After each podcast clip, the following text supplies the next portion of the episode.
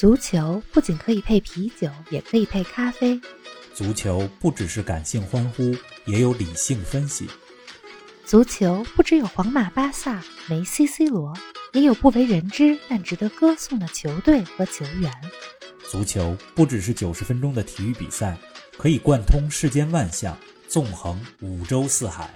足球小世界，世界大球场，一杯咖啡的时间，陪你聊足球，但不止于足球。欧洲杯进入第六个比赛日，意大利继续高歌猛进，又是一个三比零，又是一场令人信服的表演。意大利中场铁三角发挥着关键作用，他们能驱动意大利走多远？这支二十年来最赏心悦目的意大利队，打法战术方面与往届有哪些不同？继续扮演威尔士大腿的贝尔和拉姆塞，仍然未找到状态的土耳其，保留住出现希望的俄罗斯，虽败犹荣的芬兰。更多精彩内容尽在本期欧洲杯早咖。听众朋友们，大家好，欢迎来到新一期节目。王老师你好，林子豪，听众朋友们大家好。不知不觉当中啊，欧洲杯已经进入到了第二轮小组赛。是的，今天比赛完了以后呢，第一支进军十六强的球队就产生了。对呀、意大利队的表现，我觉得是众望所归，非常有信服力我力。看也是。而第一支接近出局的球队啊，也差不多产生了。土耳其队 这支在这届欧洲杯之前被寄予黑马希望的球队，两连败，表现呢比较令人失望。这欧洲杯才到第六天，可是呢，土耳其的欧洲杯之旅也快结束了。不过最后一是轮，他们其实还有机会，嗯只不过机会不大而已。是昨天的三场比赛呢，依然是看点多多。先来给我们说说昨天的欧洲杯时刻。哎，选今天欧洲杯时刻的时候，我还真有点犹豫，有点困难因为意大利的比 赛当中啊，嗯，洛卡特利梅开二度，很容易就把洛卡特利当成昨天的最佳瞬间了。啊，不过啊，我选另外一个瞬间，哪个呢？在威尔士和土耳其的比赛当中，贝尔虽然射失了点球，但是送出了一个非常漂亮的关键助攻，嗯助攻拉姆塞打进了威尔士的第一粒进球。啊，呃，虽然贝尔啊在俱乐部队的表现比较一般，但是贝尔依然是这支威尔士队的大腿。嗯，二零一六年，五年前的那届法国欧洲杯上，贝尔呢就凭借着非常出色的表现，带领威尔士扮演了一个黑马的角色，进军到了最后的半决赛四强当中。啊，呃，有不少球员就像贝尔一样，在俱乐部虽然表现比较一般，但是在国家队总能当大腿。将来咱们可以专门找一期节目来聊一聊这一类在国家队和俱乐部表现差异比较大的球员，比如说像英格兰的门将皮克福德也是这样的情况。好的，总之，威尔士今天拿到三分之后，出现形势一片大好。今天的最佳时刻，我选贝尔的助攻。今天咱们的重点话题呢是意大利，又是一个三比零。意大利不仅两连胜，小组出线，而且意大利各项赛事不败记录已经来到了二十九场。更加难以置信的是，他们在过去十场比赛里全部取胜，而且未失一球。王老师给我们说说今天意大利的表现。昨天的节目里啊，我说到希望今天的比赛里，瑞士能给意大利制造点麻烦，验证一下意大利的强队成色。今天啊，瑞士其实踢得不错嗯，开场之后踢得很有章法，攻防两端都特别有组织。但是只能说今天的意大利踢得太好了，这场胜利也是实力使然。我记得咱们在欧洲杯早咖第一期节目的时候、聊了揭幕战当中的意大利两翼齐飞，是的两肋插刀，当时用的是这两个形容词。没错，这场比赛啊，依然如此，尤其是意大利的左边路斯皮纳佐拉和因西涅打得非常的棒。嗯，呃，意大利今天表现最好的其实是中场的三个球员，若日尼奥、洛卡特利和巴雷拉这三个人的分工非常明确。若日尼奥拖后负责控制节奏，洛卡特利组织串联负责织网，巴雷拉呢则是不断的寻求前插的空当儿。啊，这中场铁三角是这支意大利队最大的优势。特色，而且今天这三个人当中的洛卡特利也打进了两粒进球，意大利的前两个进球。意大利啊，我觉得今天有两个结合做得特别好，哪两个呢？一个是边中结合，嗯另外一个是横纵结合。先来说这个边中结合，好啊，人家不是一味的打边路，也不是一味的打中路，而是每次进攻当中都有中路和边路之间的结合。啊，那纵横呢？纵横结合呢，指的是我其实还没有看这场比赛的数据啊，嗯但是我看比赛的这个过程，我是觉得今天意大利的直塞球、渗透球非常多嗯，这是纵向。那横向呢，指的是意大利的大范围转移，从左路到右路，从右路到左路非常多，所以这个横纵和边中这两个结合做得特别好啊。哎，那哪踢的不好呢？你要说意大利哪儿踢的不好，我仍然认为中后卫是意大利现在的一个隐患。两名首发中卫基耶里尼三十六岁了，博努奇三十四岁了，而且基耶里尼上半场就受伤下场了，替换他上场的阿切尔比也三十三岁了，所以他们的防守动作有点慢啊。这是意大利在未来面对强队时候有可能的一大软肋。嗯，总体来讲啊，我觉得看意大利的比赛非常享受这两场。呃，我觉得欧洲杯到第六天了，现在综合分析来看，意大利、法国、葡萄牙应该是三个夺冠大热门。嗯，哎，今天意大利三个进球中有两个球是由中场洛卡特利打进的，这名球员并非效力于传统强队，而是效力于萨索洛。可能平时不太看意甲的球迷对他不太熟悉，给我们说说他吧。洛卡特利啊，这场比赛进球之后，成为了意大利在世界大赛当中第三年轻的梅开二度的球员。嗯，排在他前面的包括了巴神巴洛特利。啊，洛卡特利啊，今年二十三岁，效力于意甲的萨索洛。嗯，他其实年轻的时候，现在也很年轻啊。是小时候出自于亚特兰大青训，嗯在 AC 米兰也效力过，之后转会到了萨索洛。嗯过去两年来，在萨索洛打的位置是中前卫，也能打啊后腰。萨索洛这支球队啊，是意甲当中的技术流派的球队，这两个赛季都排在中上游第七、嗯第八左右的位置。洛卡特利呢，在萨索洛踢得非常出色，是这支球队的中场发动机，串联着球队的进攻。这届欧洲杯是洛卡特利的第一届主要的国家队杯赛，刚开始，嗯他的踢球风格啊，其实在一定程度上让我想到了之前啊二十年前左右的葡萄牙球星鲁伊科斯塔，有点那么个意思。哦，而且说到洛卡特利啊，咱们必须说说萨索洛这个球队。呃，意大利首发阵容当中，十一个人里有两个人来自于萨索洛，一个是洛卡特利，另外一个就是贝拉尔迪。嗯贝拉尔迪在揭幕战对土耳其的那场比赛，呃，第一个进球虽然是土耳其的乌龙球，但是传中就来自于贝拉尔迪的传中。这次参加欧洲杯的萨索洛球员还挺多的，嗯，除了意大利以外，土耳其、斯洛伐克队中也有萨索洛的球员。您正在收听的是足球咖啡馆，一杯咖啡的时间陪你聊足球，但不止于足球。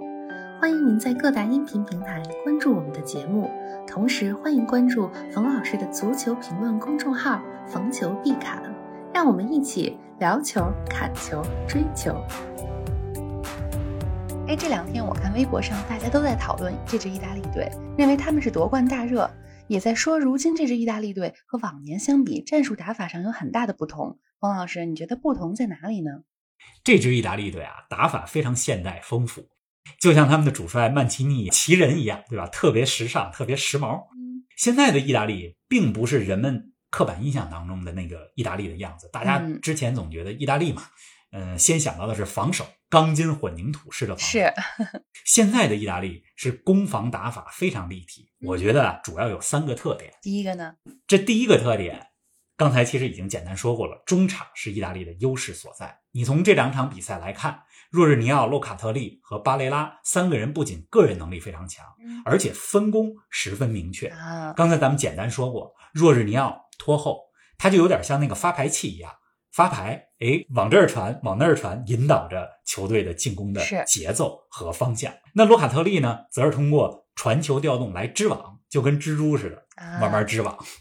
巴雷拉，他呢是特别擅长插上的球员，经常从对方的防守肋部前插。那第二个特点呢？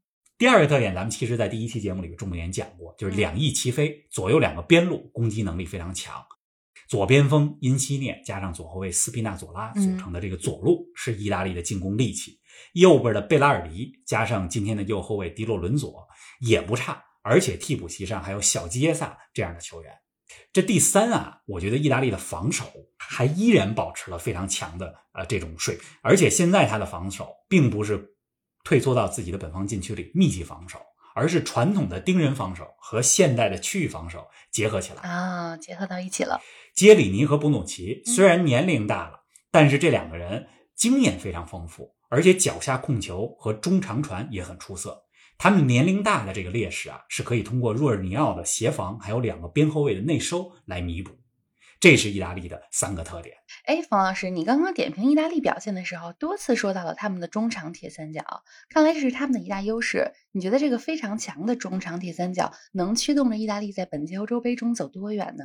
若尔尼奥、巴雷拉、罗卡达利这三个人啊组成的中场，我觉得达到了一个攻防俱佳的效果。这三个人的传球能力都很强，同时防守也不差。你看今天的比赛，意大利的好几次中前场的断球，其实都来自于巴雷拉的回防。是，同时啊，若日尼奥在中场的选位能力特别强。你别看他在后腰位置上身材不够高大，但是人家预判好，意识好。是啊，而且你别忘了，意大利的另外一个中场维拉蒂因伤缺席了前两场比赛。等维拉蒂能打的时候，这中场实力会进一步增加。还真是，我觉得照着这个势头，意大利打进半决赛是有机会的。嗯，总之，现在的意大利是二十年来我觉得最赏心悦目、最攻守平衡的意大利队。哎呀，看来冯老师非常看好这支意大利队啊！说完了意大利呢，咱们再简单点评一下昨天的另外两场比赛吧。昨天我看了俄罗斯和芬兰这场，其实我挺期待有黑马出现的，因此也希望芬兰能赢。不过他们很遗憾的零比一输给了俄罗斯。是的，芬兰作为这届欧洲杯的新军，第一场一比零赢了丹麦。当然，这是在埃里克森事件的特殊背景之下赢了球。是的，昨天晚上对俄罗斯，芬兰其实踢的不差，只不过脚下技术啊比较粗糙。另外，由守转攻的过程里边，速度也有点慢。嗯，俄罗斯呢，反而是这场球是必须赢，赢了才能保留出线机会。最终呢，也凭借着米兰楚克的进球，一比零赢了。但是我觉得现在的俄罗斯和三年前二零一八世界杯的俄罗斯相比，实力下降了一大块。嗯，确实是这样。哎，那威尔士和土耳其这场呢？哎，说到这场比赛，我就必须得说说土耳其的防守。嗯，你看昨天晚上威尔士的两个进球，都和土耳其的防守漏人有直接的关系。这土耳其这支球队啊，在这届杯赛之前，大家都。对他寄予了厚望，觉得有可能是一大黑马。对呀，这一呢是因为他们有前锋大杀器伊尔马兹，嗯，二呢是因为主教练居内什是一个特别经验丰富的教练，三呢是因为球队当中有好多球员效力于五大联赛，比如中后卫瑟云居、中场恰尔汗奥卢、恰球王。但是从这两场比赛来看，一场对意大利，一场对威尔士，土耳其的防守真的太堪忧了。对呀，就如果你连最基本的防守都做不好。其他其实都是白搭，都没用了，输球呢也就在所难免了。是的，而且今天这场比赛，他们是在阿塞拜疆的首都巴库踢球。对呀，当时说过是相当于半个主场啊。对，阿塞拜疆和土耳其的关系，昨天咱们讲过，在嗯有主场优势的情况下没打好，这也就不能怪别人了。对呀，哎呀，咱们再来展望一下今晚凌晨的三场比赛吧。按照时间顺序呢，先是乌克兰对阵北马其顿，然后是丹麦对阵比利时，最后是荷兰对阵奥地利。这三场比赛里，大家最关注的估计是比利时和丹麦了吧？按照国际足联的排名，比利时是世界第一，丹麦是排名第十，这也是世界排名前十球队之间的对决了。是的，比利时和丹麦，我觉得是一场强强对话。丹麦呢，经历了埃里克森事件之后，咱们看看这场比赛能否用一场好的表现送给这场比赛当中不能出战的球队大腿埃里克森。是的，这场啊，丹麦我觉得不是必须要取胜。嗯他打平就还有出线机会，因为最后一场丹麦是要对俄罗斯。嗯我觉得以俄罗斯昨天虽然赢了球，但是现在的状态来看，丹麦最后一场是很有可能赢俄罗斯。另外，比利时这边哈，大家我看最近几天在微博上也在讨论说，比利时黄金一代再不夺冠就来不及了。我觉得明天丹麦会是比利时。究竟强不强？这届究竟能走多远的一块非常重要的试金石，咱咱们拭目以待看一看。嗯那下一场呢？乌克兰对北马其顿。乌克兰第一场球踢得不错，嗯我依然看好乌克兰是有黑马潜质的。二比三第一场输给了荷兰，是但是能在零比二落后的情况下，五分钟里把比分给扳回来。对呀、最后虽然遗憾输了球，但还是韧性，包括球队的技战术都是不错的。是我看好乌克兰。这北马其顿啊，作为新军，在第一场比赛当中虽然输给了奥地利，但是有一个进球，嗯我觉得他们已经完成了第一次参加世界大赛有有一个进球进球的基本任务。是的，嗯，再来说说荷兰和奥地利呢？荷兰第一场表现比想象的要强一些。呃，当然咱们也说了，这届欧洲杯没对荷兰抱太大的希望。如果明天能赢奥地利，基本就能确定以小组第一出线。荷兰第一场比赛右后卫德弗赖斯表现的不错，咱们看看荷兰明天能不能持续好的状态吧。哎呀，从冯老师那句“如果这场战胜奥地利，基本就能以小组第一出线”里，听出了一丝丝喜悦的语气啊。那咱们明天看完足球，不见不散。不见不散。